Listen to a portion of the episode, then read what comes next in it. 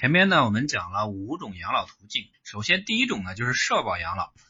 那如果说我们要依靠社保养老的话，我们来看一下社保的基金，就是各省企业养老保险基金它的一个结余的情况，是不是存在一些缺口？那这里边呢有一个图，或者说大家从网络上也可以看到，就是广东的一个结余啊是比较充足的，然后呢北京。西藏、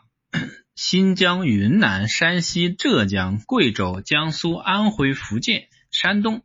然后呢，还有其他的一些省份啊，甚至于说有些省呢是负的，比如说像黑龙江，它是负的。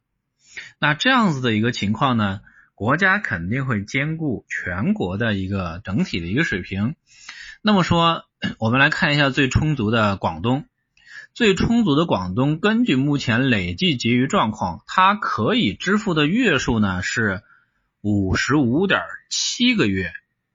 啊，这是一二零一六年的一个水平。然后呢，北京那边的话是结余是三千五百二十六二十四亿，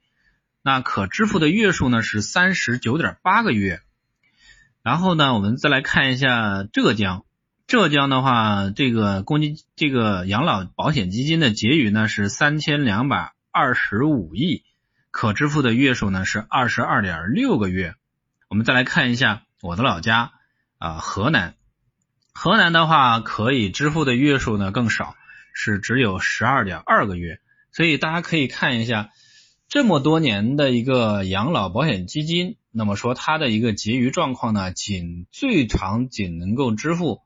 五年不到的一个时间，这样子的话，巨大的一个缺口，而且呢，我们还了解到，最近呢，国家又在去提高这个养老保险金的这样的一个一个比例啊，比如说百分之五啊，或者说多少这样一个提高这个水平，保证大家的一个生活的质量。但是呢，这么大的一个缺口，如何来去解决呢？如果说到时候领着领着，中断了，没有了，这个时候我们的生活质量是不是会面临更大的问题？这个呢是需要大家去思考的。